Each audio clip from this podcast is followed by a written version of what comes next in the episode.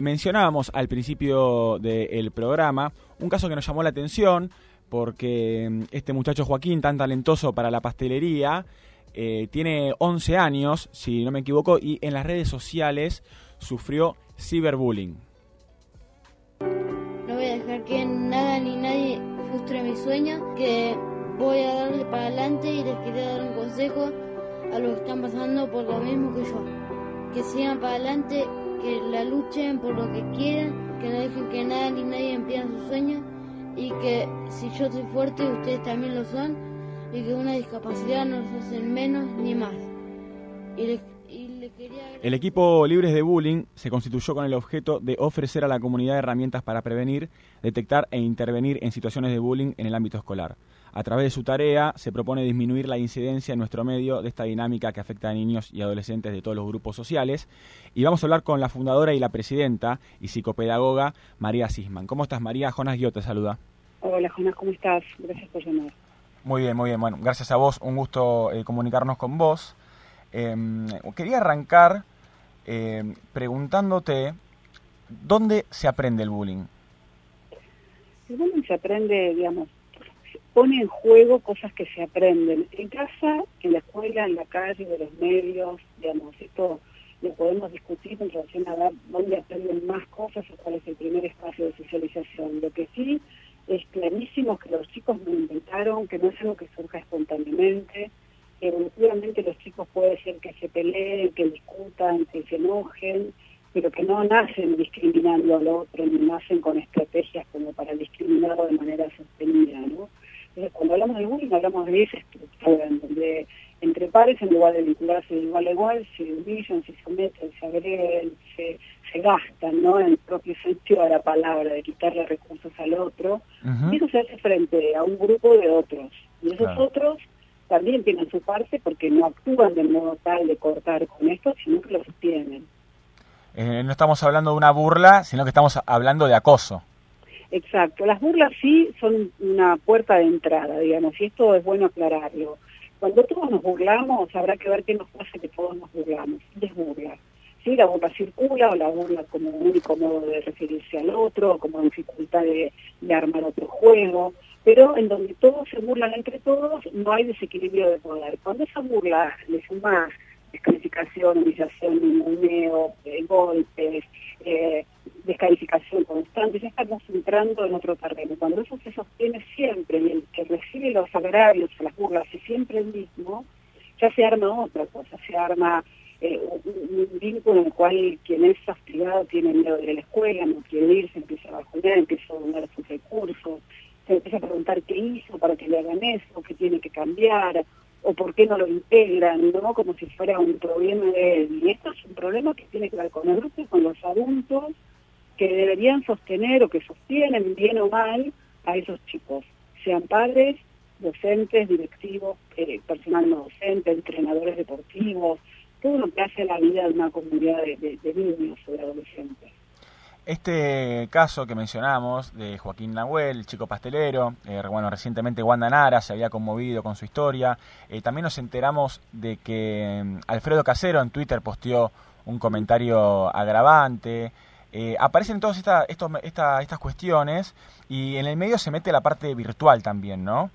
que pareciera ser muchas veces como tierra fértil para este tipo de cosas, y más cuando hablamos de Twitter.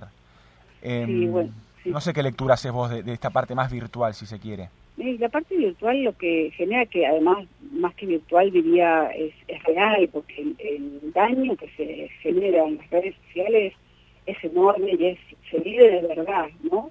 Entonces se hacen espacios digitales, pero en las cuales nadie se hace cargo de lo que dice, ¿no? Existe esta idea de que uno puede decir cualquier cosa porque por una parte no lo ven, porque se puede ocultar tras, cualquier link, o porque cree que con la impunidad de la fama, como alguno de los que nombraste, se puede decir cualquier cosa porque total uno tiene derecho a, expresarse, ¿no? Eh, ahora tendemos que pensar qué le pasa a una persona grande, un adulto, como para agarrarse con un niño de este modo, eso es capítulo aparte. Lo que sí está claro es que en las redes se animan a decir cosas que no se animarían a decir cara a cara, porque existe este esta idea de ser anónimo, la disponibilidad todo el tiempo, la desinhibición que genera el no ver el daño que se le da al otro, porque en la cara uno ve que el otro está por llorar, ¿no? Cuando uno está de modo presencial. Pero viste que te decía que el bullying apunta a la descalificación y la humillación delante del público, de los espectadores. Eso en un aula puede ser de 20 chicos y en las redes puede ser de miles, de cientos, de,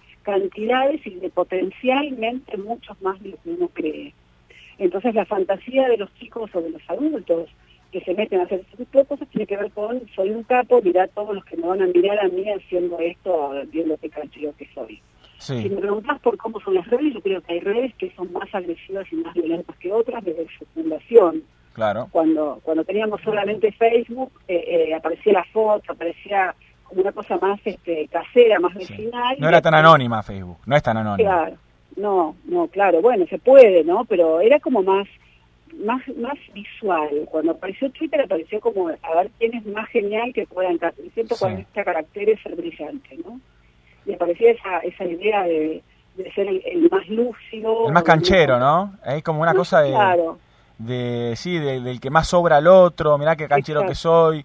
Eh, con todo mecanismo, ¿no? Que bueno, que Twitter también eh, permite eso de alguna manera. Eh, ¿Qué pasa con los padres en estos casos? Porque yo, a ver, de ninguna manera puedo justificar nada de lo que le hicieron a este chico. Es horrible. Twitter a mí me parece...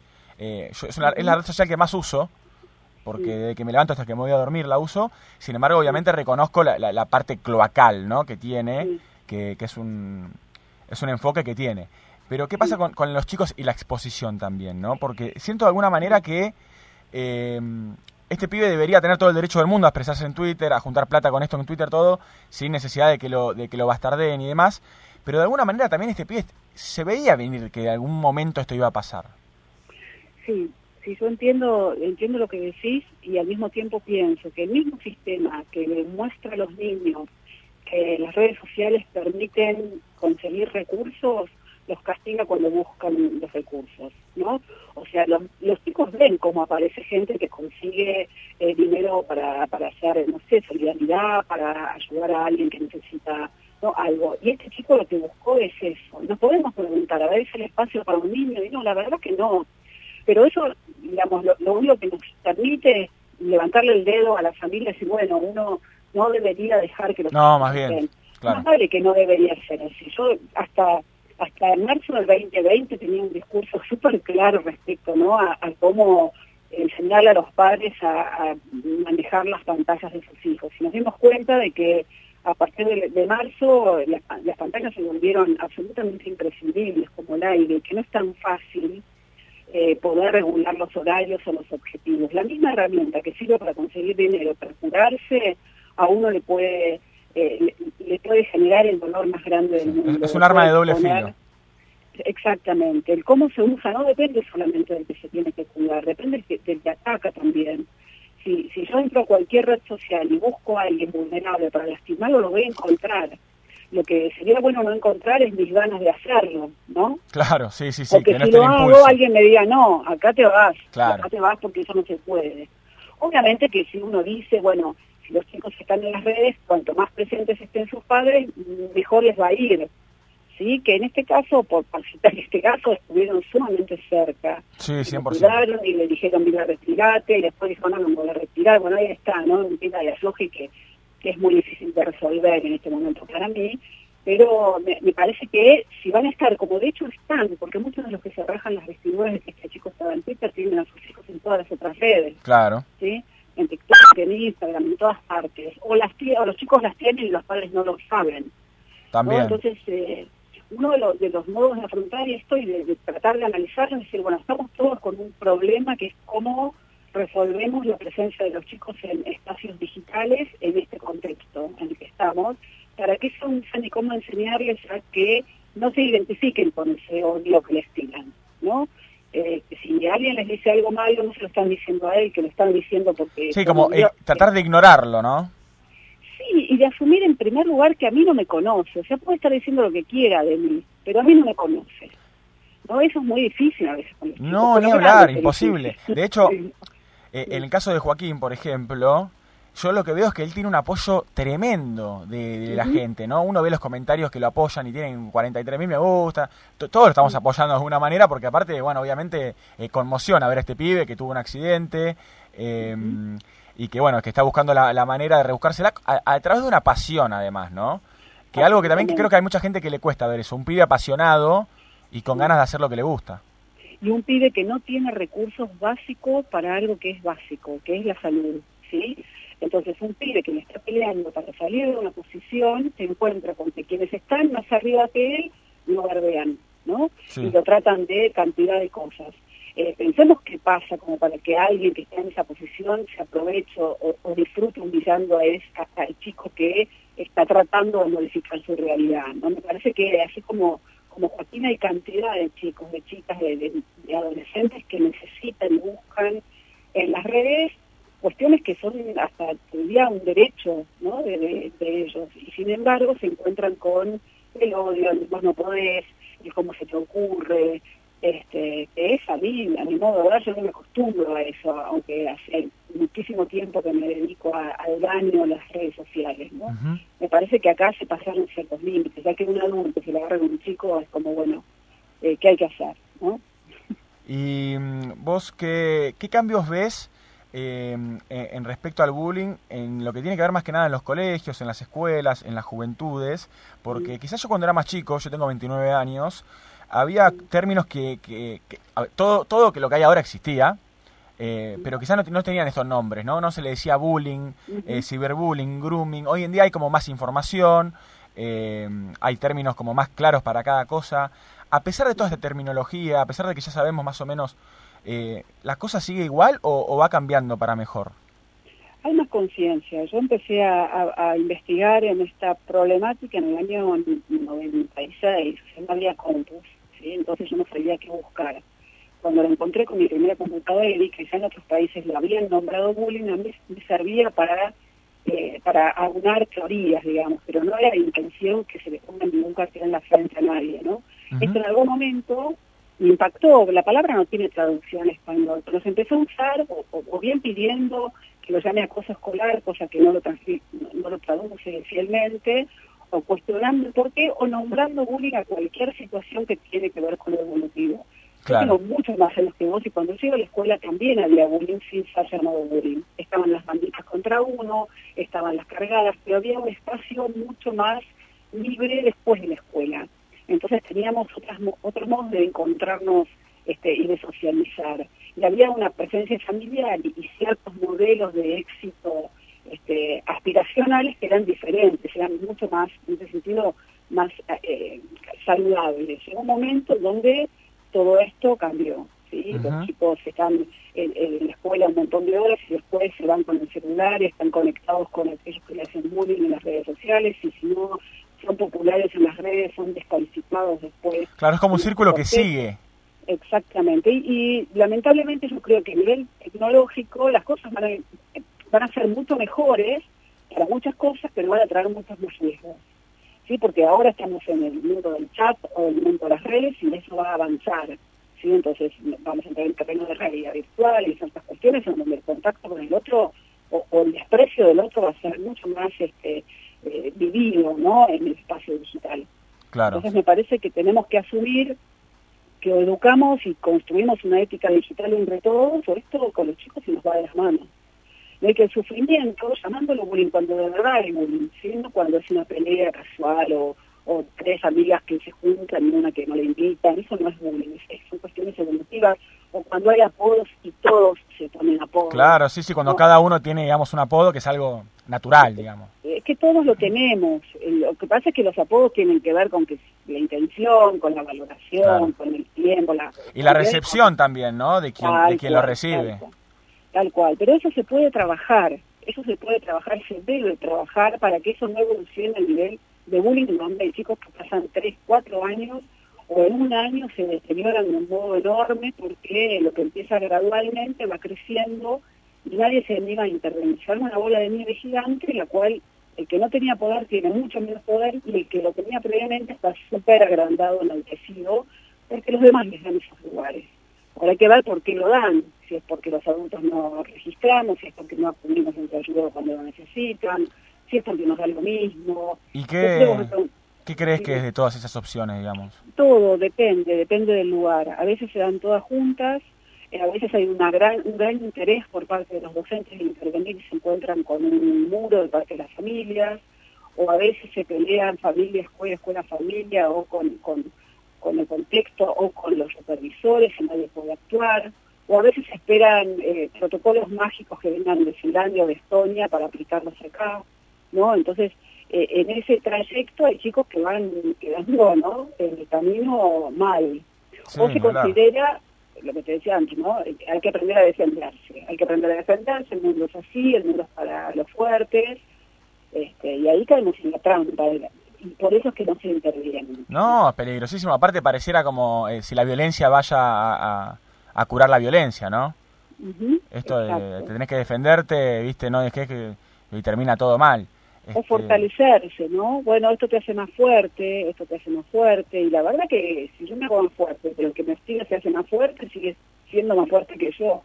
Entonces, eh, la estructura se mantiene, y si a los demás no les llama la atención, eso se naturaliza mucho más. Entonces yo creo que sí, se problematizó muchísimo eh, el tema, que conoce más eh, lo que significa el bullying, lo que es el ciberbullying, eh, diferenciemos también lo que es el bullying del bullying, porque el bullying es un delito que tiene que ser denunciado en fiscalía. Si cuando hay un adulto que busca extorsionar a un niño con imágenes sexuales del niño, la verdad que es un delito, no es lo mismo. No, ni hablar. ¿no? Que entre chicos se va a ver en Twitter. No, no, no, cosas completamente distintas.